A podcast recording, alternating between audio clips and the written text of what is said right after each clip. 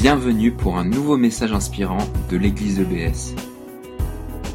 Dans une série de quatre messages sur quatre fondamentaux de notre marche avec Dieu, notre foi chrétienne. On a vu euh, prier, quelque chose vraiment de fondamental, cette relation verticale, aimer, la relation horizontale, horizontale, apprendre à mieux s'aimer les uns les autres. Et on arrive à la troisième qui est l'idée de former. Les chrétiens sont un peuple en formation constante. Alors, si on peut avoir la diapo? Ouais, c'est bon. Ça va venir. Alors, des fois, quand euh, je prends la route et je conduis, ah non, c'est pas pas déjà le film. Ça, c'est pour tout à l'heure. Enfin, le petit extrait, le PowerPoint. Je ne sais pas si vous avez remarqué, des fois, on, voit au bord de la route un panneau où c'est marqué trou en formation. Et à chaque fois que je vois ce panneau, j'imagine une, école pour les trous. J'imagine une école de formation pour les trous, où ils apprennent à devenir des bons trous. Ils apprennent à bien se remplir d'eau pour bien écla- éclabousser les piétons. Ils arrivent à bien se cacher pour bien prendre au piège euh, les automobilistes. Donc, formation, être en formation. Qu'est-ce qui vous vient à l'esprit quand on vous dit vous serez demain en formation? Ouais Comment? En forme. D'accord. Demain, vous serez en formation.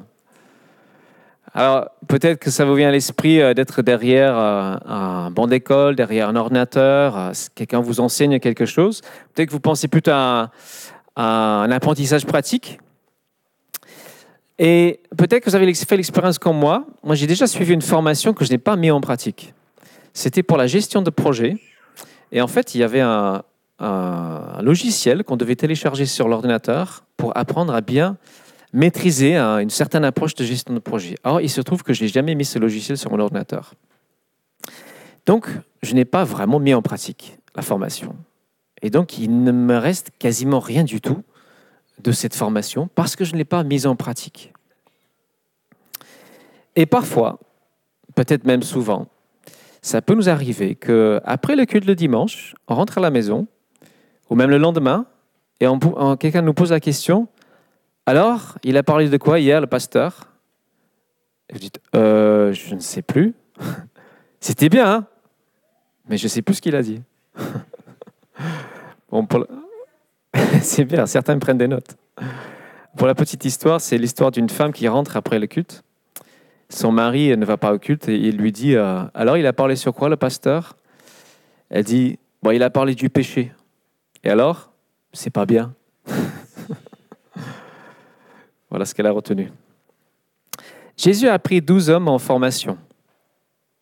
Si Jésus venait ici et maintenant et disait Voilà, je vais prendre douze d'entre vous en formation pendant deux ans, est-ce que vous signeriez? Qu'est-ce que ça donnerait? Jésus a pris 12 personnes, 12 disciples, en une formation très pratique, qui est très intense, très concrète. Ils ont passé la plupart du temps à vivre, à partager la vie avec leur maître. Ils l'ont observé vivre, voir, ils ont vu comment est-ce qu'il avait des rapports avec les gens. Ils ont vu comment est-ce qu'il priait, à tel point qu'ils ont dit, mais apprends-nous à prier. On veut apprendre à prier comme toi tu pries. Et puis Jésus a quitté la terre et il a laissé une consigne, un ordre de mission très clair à ses disciples. Cette formation que je viens de vous faire sur 2-3 ans, je veux que vous la continuez. Et vous devez transmettre ce que je vous ai donné de la même manière que moi je vous ai transmis, que je vous ai appris. Et on appelle ce, ce texte les dernières paroles de Jésus avant de monter au ciel, cet ordre de mission, parfois on appelle ça le mandat missionnaire ou commandement, grand commandement, parfois on dit. Jésus dit à ses disciples, j'ai reçu tout pouvoir dans le ciel et sur la terre. Allez donc dans le monde entier, faites des disciples parmi tous les peuples. Baptisez-les au nom du Père, du Fils et du Saint-Esprit, et apprenez-leur à obéir à tout ce que je vous ai prescrit. Et voici, je suis moi-même avec vous chaque jour, jusqu'à la fin du monde. Alors, ce sera notre point de départ pour réfléchir à la formation, à se former. Jésus commence en déclarant qu'il a reçu tout pouvoir dans le, dans le ciel et sur la terre. Il a reçu tout pouvoir. Il dit, le Père m'a donné une autorité totale et absolue. Et selon ces paroles, ça veut dire que c'est lui, Jésus-Christ, qui est au centre de l'univers. Ce n'est ni moi, ni vous, ni un être humain, c'est Jésus-Christ. La confession de foi des chrétiens dit Jésus-Christ est Seigneur. Ça veut dire qu'il est maître. Ça veut dire que c'est lui au centre. Ça veut dire qu'il va nous mettre constamment au défi. Un maître, il met son élève au défi. C'est pas juste une sorte d'assistant personnel pour nous aider à surmonter quelques difficultés, c'est bien plus que ça. Jésus va nous mettre au défi. Et c'est Jésus, c'est lui qui a donné sa vie pour moi, pour vous, pour chacun, qui a l'autorité pour me dire, moi Glenn, pour vous dire comment diriger, comment conduire votre vie. Donc voilà l'autorité qu'il a. Et puis, il demande quelque chose très concrètement, d'aller partout et de faire des disciples. Alors, qu'est-ce que c'est qu'un disciple? C'est un apprenti qui est en chemin pour devenir comme son maître. Et Jésus nous demande de nous mettre à son école pour apprendre de lui. Il dit, venez à moi, apprenez de moi, je mettrai un fardeau qui n'est pas lourd sur vos épaules pour que vous deveniez comme moi. Et notre mission, c'est simplement d'apprendre à devenir comme lui et aider d'autres à devenir comme lui. Il nous a laissé un signe d'engagement, le baptême l'engagement à suivre notre Maître et on se fait baptiser quand on a compris qu'il nous a aimés jusqu'à en mourir. Et à ce moment-là, on dit oui, je veux te suivre, je veux entrer dans ta famille, je vais faire partie de cette bande d'apprenants, d'apprentis, de disciples. Et faire des disciples, donc, c'est apprendre ensemble comment obéir à ce que Jésus nous a commandé, ce qu'il nous a prescrit.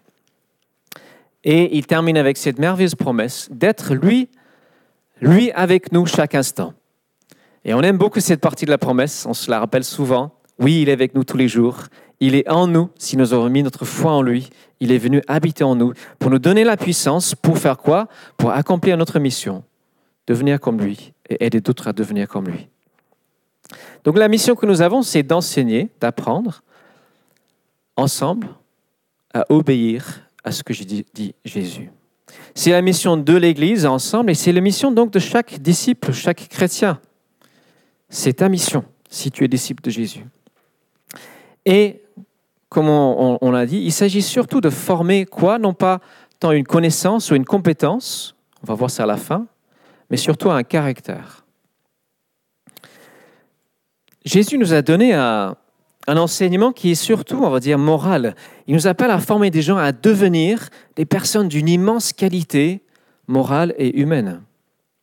Et je vais juste donner quelques extraits de son enseignement le plus connu, le plus condensé, le Sermon sur la montagne. Et je vous pose la question, est-ce que vous maîtrisez déjà cette partie du programme? Moi, je me la pose. Matthieu 5, quelques petits extraits. Heureux ceux qui se reconnaissent spirituellement pauvres. Reconnaître notre besoin constant, notre pauvreté spirituelle.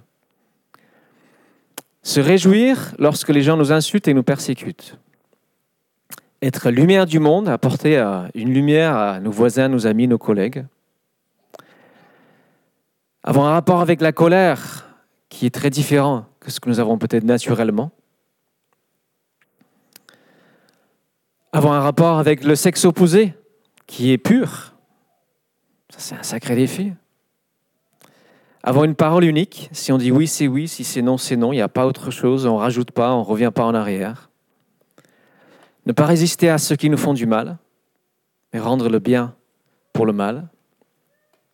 Si quelqu'un nous demande une faveur de porter un fardeau, on va au-delà de ce qu'il nous demande de faire. Aimer nos ennemis, prier pour les personnes qui peuvent nous persécuter, nous faire du mal. Voilà, ça c'est juste une petite partie du programme. Waouh Je ne sais pas vous, mais je, ne maîtrise pas encore ce petit bout du programme. Et après, c'est approfondi par tout le Nouveau Testament, c'est éclairé par l'Ancien, c'est juste un chapitre, quelques extraits d'un chapitre. Et en conclusion du discours, Jésus dit, c'est celui qui écoute ce que j'ai dit et qui l'applique c'est celui-là qui ressemble à un homme censé qui bâtit sa maison sur le roc. C'est pas juste celui qui comprend. Et souvent, on dit oui, si tu mets ta foi en Jésus, tu bâtis sur le roc, c'est vrai, mais il dit que c'est surtout celui qui met en pratique ce que je dis, qui construit du solide. C'est l'application concrète. Et Jésus a transmis sa vie, le meilleur de lui-même, dans la relation. Et la formation de disciples se fait en relation. Dieu a prévu que dans l'Église, nous nous formions les uns les autres dans la relation.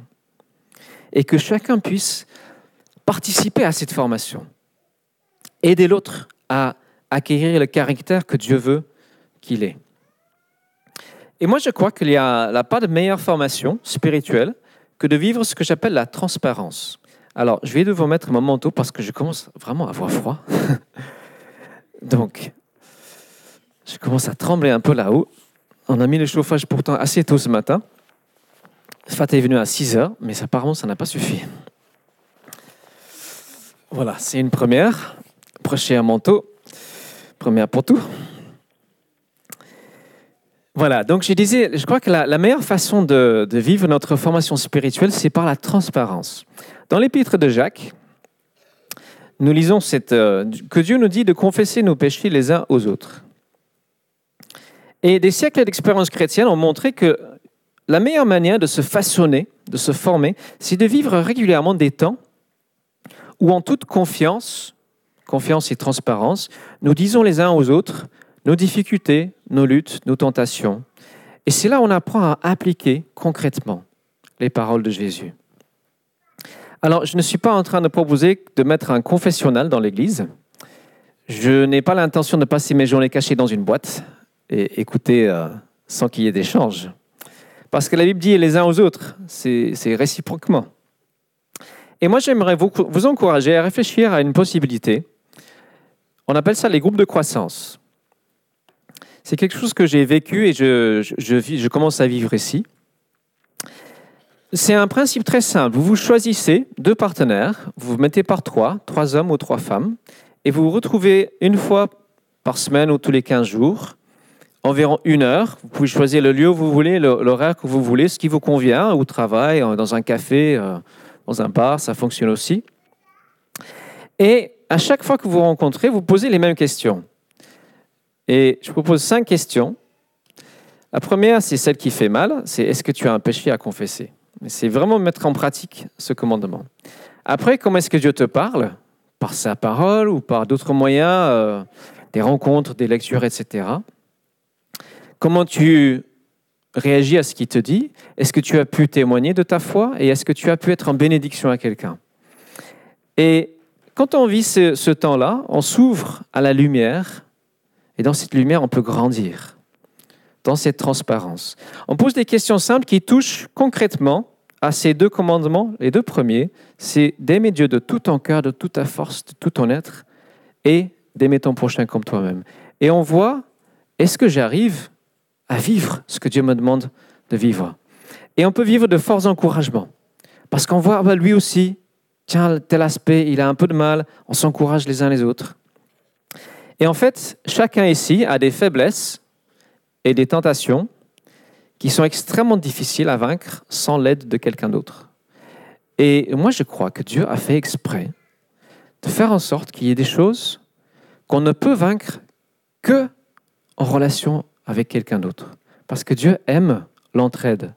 Il veut nous pousser à s'entraider les uns les autres. Et ce temps, on termine, euh, chacun choisit un, objectif, un ou deux choses, une ou deux choses pour l'aider à vraiment à, faire un pas de plus. Faire un... Voilà, on a des bonnes intentions, souvent, mais c'est lorsque nous les disons, nous les partageons, nous les concrétisons qu'on peut vraiment avancer dans notre vie avec Dieu. C'est un peu un petit groupe d'entraînement, un petit groupe de combat spirituel. Je vous encourage à réfléchir à, à créer un groupe comme ça, à vivre ça avec quelqu'un pas forcément de cette église, mais c'est pratique de prier avec quelqu'un de la même église. Et puis, se former, chacun ici a déjà reçu beaucoup. Si vous êtes dans l'église depuis un certain temps, Dieu nous a laissé cette parole qui est d'une richesse inépuisable. Et dans nos réunions, quand on se réunit dans les groupes de maison, on peut tous s'instruire les uns les autres. On partage des textes et Personne n'a la science infuse, chacun apporte son petit éclairage et on s'enseigne les uns les autres. J'aimerais vous encourager aussi, si vous n'êtes pas dans un groupe de maison, à réfléchir, est-ce que je peux participer à la vie d'un de ces groupes? Parce que là aussi, on encourage à ce qu'on se donne un petit objectif à la fin de, de, croissance personnelle, de se donner un objectif pour vraiment mettre en pratique la parole que Dieu nous laisse. Moi, pendant dix ans, j'étais professeur euh, dans l'éducation nationale. Et les gens, enfin, les, élèves pouvaient très bien comprendre les choses en classe. Ils disaient Ah oui, oui, ça, ça, je comprends. Mais s'il n'y avait pas de répétition, de mise en pratique, bah, après, on oublie tout. On oublie tout. Et c'est pareil dans la vie spirituelle. C'est le même principe. Alors, qu'est-ce qui vaut mieux? Si tu sens que Dieu te met au défi de faire quelque chose, euh, peut-être par exemple de jeûner, est-ce qu'il vaut mieux lire un bouquin tout seul dans ton coin sur le jeûne? C'est peut-être bien. Ou est-ce qu'il vaut mieux prendre un partenaire, une personne avec qui tu dis, tiens, toi, tu es un peu plus avancé sur moi sur le chemin. Est-ce que tu veux bien jeûner avec moi? On se fait un petit programme et on s'entraîne et on s'encourage l'un l'autre. Moi, je crois que c'est cette solution-là qui est vraiment celle que, que Dieu veut que nous vivions ensemble. Transformation petit à petit ensemble. Donc, pour notre vie de disciple, pour être formé, c'est déjà bien de venir au culte. C'est un bon point de départ. Mais ici, il n'y a pas beaucoup d'échanges, d'approfondissement, pas beaucoup de mise en pratique. Je crois que le lieu de mise en pratique, bien sûr, c'est chacun dans sa semaine, mais si nous pouvons vivre ces, petits groupes, à deux, à trois, en groupe de maison, si là on peut vraiment approfondir ce que nous entendons. Parce que sinon, le dimanche après-midi, on a tout oublié. Et tout cela, la transformation que Dieu veut opérer en nous, c'est dans le long terme, c'est dans la persévérance. Vous savez, on veut tous des miracles, des choses instantanées. On veut tous que Dieu, paf, il change en un clin d'œil quelque chose en nous, autour de nous. Mais Dieu veut façonner en nous la persévérance dans le long terme. Il veut façonner le caractère et ça prend du temps. Il prend du temps et il faut de la patience. Souvent, Dieu est comparé à un potier. Alors, vous avez remarqué euh, une des caractéristiques du potier, le, vase qui est sur le. Comment ça s'appelle le, le, tour, le tour, merci. Le vase qui est sur le tour, il tourne en rond. Et moi, j'ai l'impression parfois de tourner en rond dans ma vie, parce que je fais les mêmes erreurs. Et la façonnage, c'est tout en douceur. Il donne une petite pression et ça change un petit peu. Et c'est tout en douceur. Il ne donne pas un coup sec, sinon on va casser le vase. Et c'est pareil dans notre vie. Dieu, il appuie parfois un petit peu, et puis on tourne en rond et on revient au même point. Il appuie encore un peu, et ça continue. Dieu n'a jamais fini de nous travailler. Et pour que le travail se passe bien, le potier, il doit mettre de l'eau constamment sur l'argile, pour que l'argile soit souple, malléable, façonnable.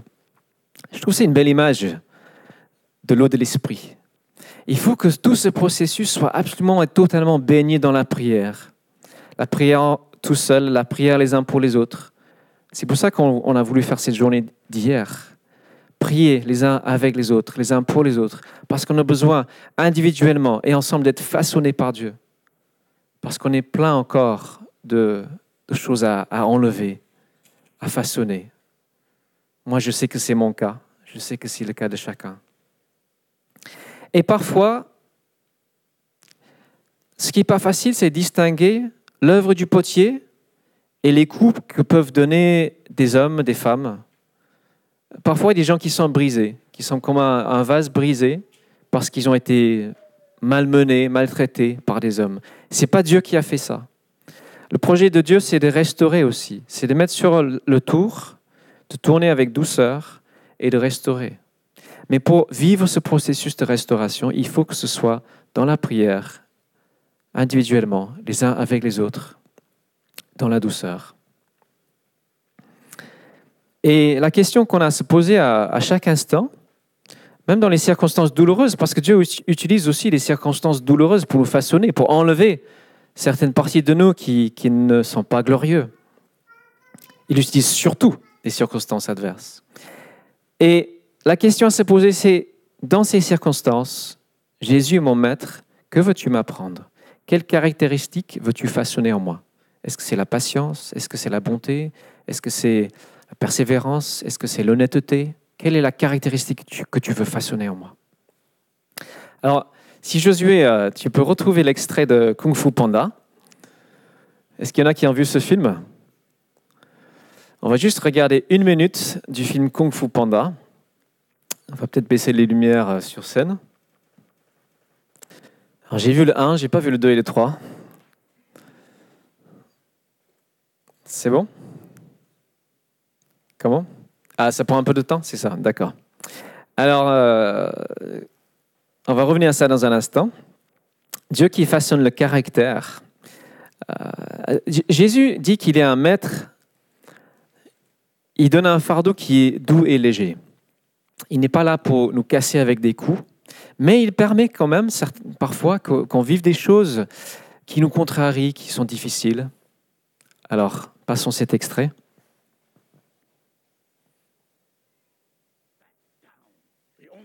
we collect here are bloody knuckles and broken bones. Yeah.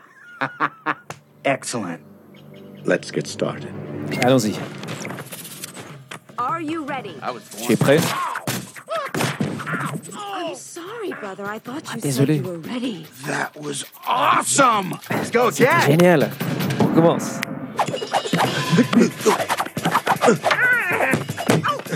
Whoa! Oh.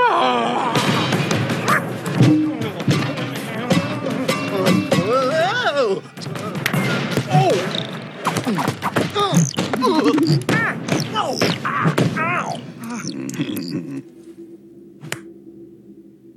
I've been taking it easy on you, Panda, but no more. J'étais trop gentil avec toi. Panda. Mais c'est c'est fini. Et là, le maître va le prendre en apprentissage. Bon. Ah, Parfois, on peut avoir l'impression d'avoir été malmené comme lui. par des circonstances, par des, des choses qui nous contrarient. Mais derrière tout ça, le maître est là. Et il veut nous apprendre. Il veut nous façonner. Et Dieu veut façonner, comme je disais, surtout un caractère. Et lorsqu'il s'agit de nommer des responsables dans l'Église, c'est ce que Dieu cherche aussi. Dans Acte 6, les apôtres sont en train d'organiser l'Église primitive. Et il y a un souci avec la distribution de nourriture, et donc il faut des gens pour gérer la distribution de nourriture. Et hop, c'est là, voilà. Et on pourrait penser qu'ils cherchent avant tout des hommes qui ont, on va dire, un diplôme en logistique pour bien gérer les choses. Et voilà ce que disent les apôtres. Il ne serait pas légitime que nous ar- arrêtions de proclamer la parole de Dieu pour nous occuper des distributions. C'est pourquoi, frères, choisissez parmi vous sept hommes réputés dignes de confiance, remplis du Saint-Esprit et de sagesse. Nous les chargeons de ce travail. Cela nous permettra de nous consacrer à la prière et à l'enseignement. Cette proposition convainc à tous les disciples. Ils élurent Étienne, un homme plein de foi et d'Esprit Esprit Saint, etc. Ce qu'ils cherchent en premier, c'est ce caractère, des gens dignes de confiance, remplis de l'esprit. Et être rempli de l'esprit, ça se voit aux fruits. Fruits de l'amour, la bonté, la douceur, la patience, la bienveillance, etc. Alors certainement, dans sagesse, il y a la capacité de bien gérer les choses. hein. Je, ne dis pas que c'est contradictoire, hein, pas du tout. Mais ce que Dieu cherche en premier, c'est ce caractère irréprochable.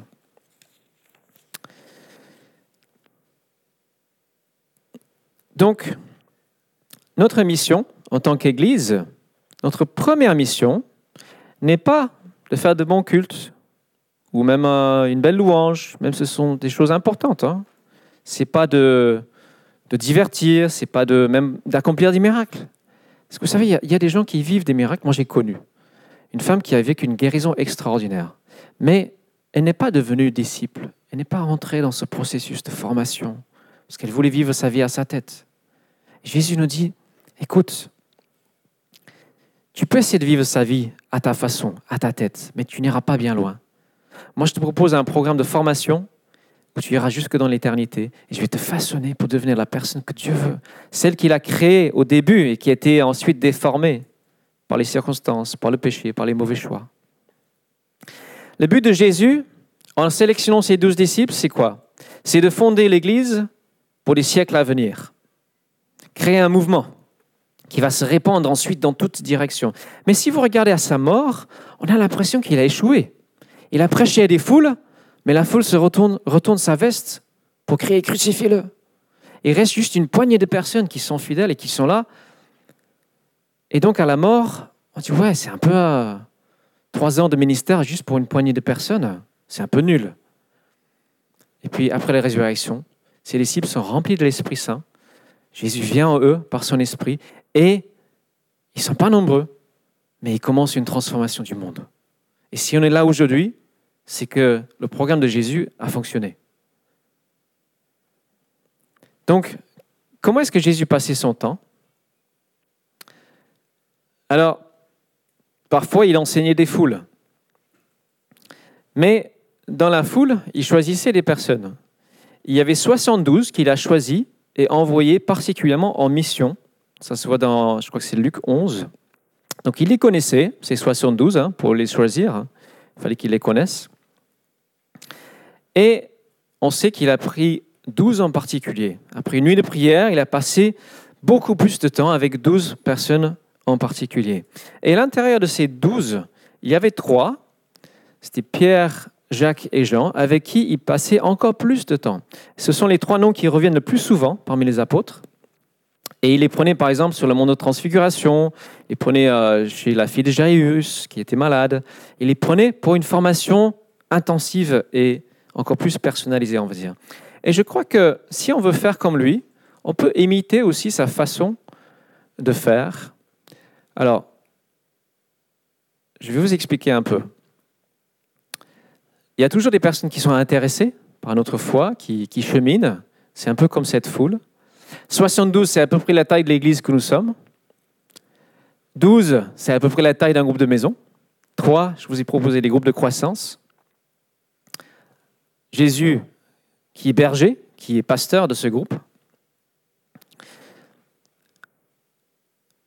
Je pense que si nous voulons faire comme Jésus, nous devons imiter la façon dont il a passé son temps.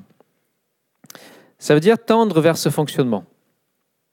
Ça veut dire que on essaie de vivre notre vie de disciples en petits groupes, groupes de croissance, groupes de maison, pas juste dans l'église ou dans la foule. Et dans ce schéma, en fait, chacun peut être un Jésus pour quelqu'un d'autre. Chacun qui a un petit peu de, vie avec Dieu peut démarrer un groupe de croissance. C'est pas compliqué à mettre en place. Beaucoup peuvent être responsables ou co-responsables d'un groupe de maison. Vous pouvez aussi, à différents moments, partager un encouragement, un enseignement, un témoignage à l'Église. Chacun peut aussi passer du temps avec des personnes qui sont intéressées par Jésus, par ce chemin. Chacun peut aller dans ce monde apporter une saveur. Et quelques-uns, quelques-uns seront probablement appelés plus tard à conduire une Église.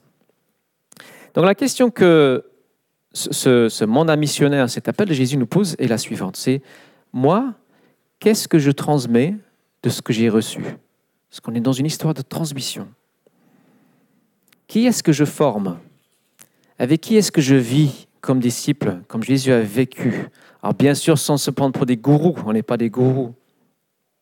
Moi, je veux vivre ça, je veux vivre cette transparence en petits groupes, je veux vivre le groupe de maison, ces contextes qui sont vraiment favorables à notre croissance.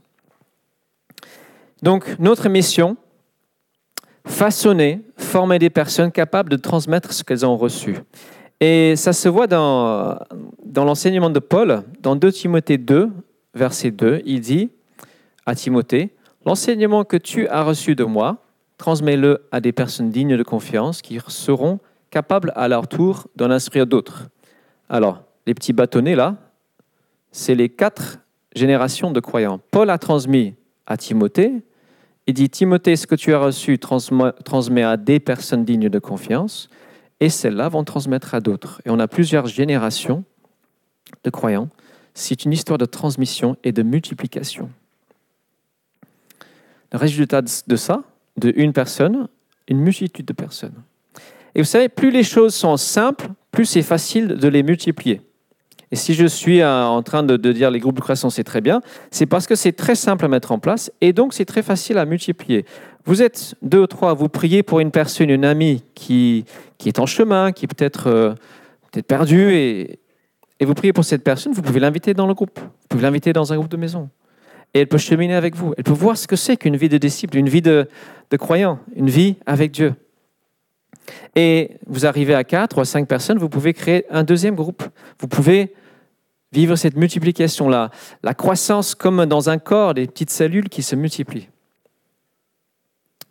Alors voilà pour la partie caractère. Vaste programme. Alors j'ai presque terminé. Je voulais vraiment mettre l'accent sur le caractère parce que c'est que Dieu, c'est là où lui met l'accent. Mais il y a aussi la connaissance et la compétence. Alors parfois on, on demande est-ce que dans cette église il y a des études bibliques? Il n'y en a pas en ce moment. Alors, il y a des groupes de maison, on lit la Bible. hein.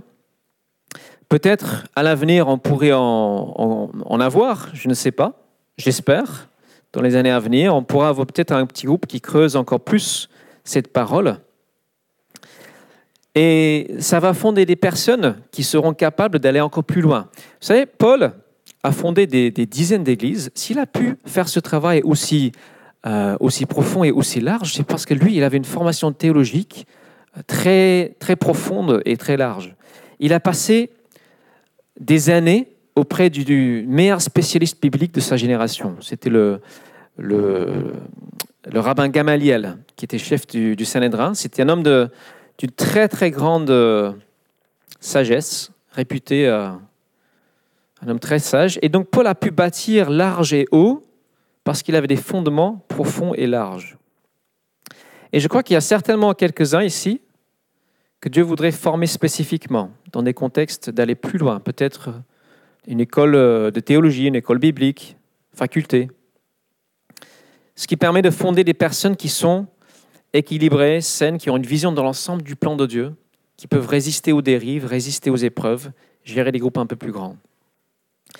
Et en attendant, comme je dis, actuellement, on n'a pas de- d'études bibliques plus poussées, il y a plein d'autres sources de connaissances. hein. On a une bibliothèque au fond là qui n'est pas très utilisée actuellement. Vous pouvez emprunter des bouquins, n'hésitez pas. Alors bien sûr, il y a Internet. Internet qui est à la fois génial et un piège. hein. Il y a des choses super et il y a des choses euh, euh, d'une bêtise terrible. Il faut y aller avec prudence. Et puis, alors je vais faire un coup de pub maintenant, ce que je n'ai pas fait pendant les annonces. Nous mettons en place une euh, formation sur cette rencontre, la formation de disciples témoins. Alors, si vous n'avez pas eu la petite brochure, si vous pouvez passer entre les rangs, je me tourne encore vers Heidi. Alors, samedi prochain, à partir de samedi prochain, nous, commencerons une formation qui, qui est un peu à mi-chemin entre ces trois domaines, caractère, connaissance et compétences. Et je vous invite à, à venir découvrir samedi prochain à 10h30. Parce que Jésus a dit à ses disciples, Suivez-moi et je ferai de vous des pêcheurs d'hommes. C'est-à-dire, je vais vous montrer comment attirer d'autres vers moi. Et ça, c'est aussi le but de notre vie de disciple. Jésus veut le faire avec chacun d'entre nous. Mais nous sommes tous confrontés à des défis, défis immenses. On n'a pas le temps. On n'ose pas dire le mot Dieu. On ne veut pas faire du rabâchage. On ne sait pas répondre à certaines questions. On veut que les gens nous voient comme des gens cool, sympas. On ne sait pas à quel moment est-ce qu'il faut dire quelque chose sur notre foi. Peut-être qu'on passe la plupart de notre temps avec des chrétiens, on n'est pas en position. Donc toutes ces questions-là, on va essayer de les aborder et les surmonter. Entre savoir, savoir-faire et savoir-être, explorer ces questions lors de ces rencontres. Et je termine avec la compétence. La compétence. La priorité de l'Église est de former pour être, mais elle peut et doit aussi former pour faire. Et Jimmy et Christy sont avec les teens là. Ils viennent de lancer un, beau projet d'atelier de louange. Ils ont présenté ça la semaine dernière. Ils se sont mis en mode formateur, très informel. C'est vraiment un truc génial. Il y aura plusieurs enseignants qui vont partager leurs compétences, ce ce qu'ils savent faire, avec les personnes qui veulent mettre leur talent au service de Dieu. Je trouve ça vraiment chouette. Ils ont mis euh, pour développer ton talent au service de Dieu.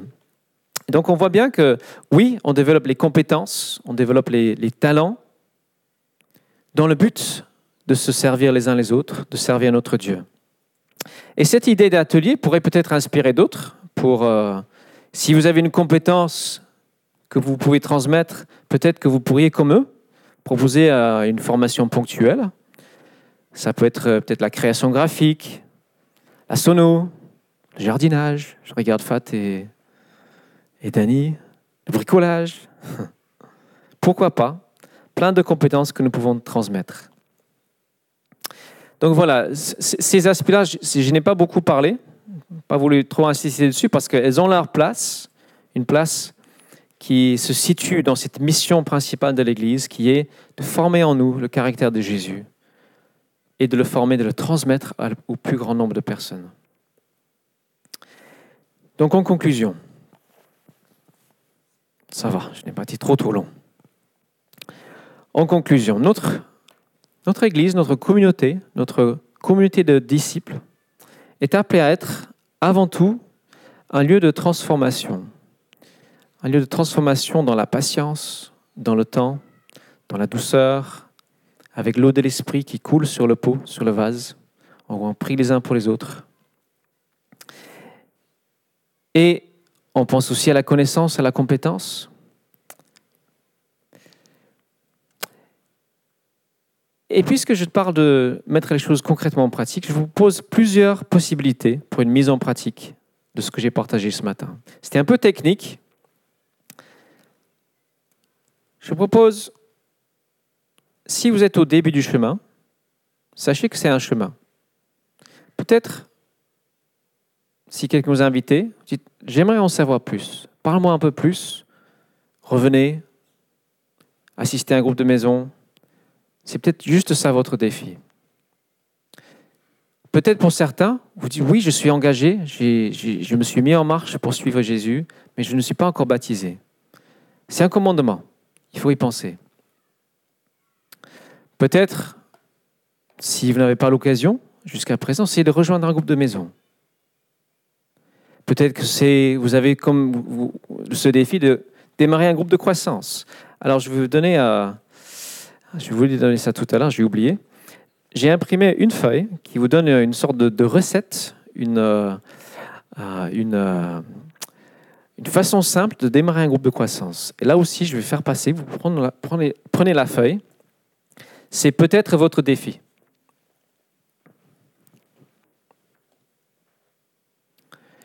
Ou bien, ce sera peut-être de venir au moins une fois voir ce que ça donne à la formation de disciples témoins qui commence samedi prochain. Je vais invi- inviter euh, le band de venir devant. Nous allons terminer notre culte avec un, un temps de louange de nouveau, un temps de réponse. Et on va prier. On va prier que le Seigneur nous, mette à cœur quelque chose. Merci. Quelque chose euh, pour mettre en pratique ce que nous savons déjà, pour mettre en pratique peut-être quelque chose de, de ce message, pour vivre une vie de disciple dans la durée, les uns avec les autres. Donc pendant que les musiciens viennent, je vais prier pour chacun d'entre nous. Prions.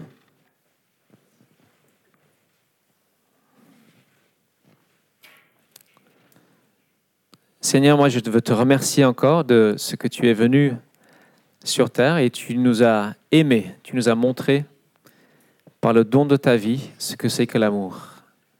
Et Seigneur, euh, pour chaque personne ici, tu as donné ta vie, tu t'es donné, tu t'es mis sur cette croix, tu as dit voilà l'amour, je me donne pour toi, je me donne pour chacun ici. Et Seigneur, tu appelles chacun, tu dis viens et suis-moi. Deviens mon disciple, apprends de moi.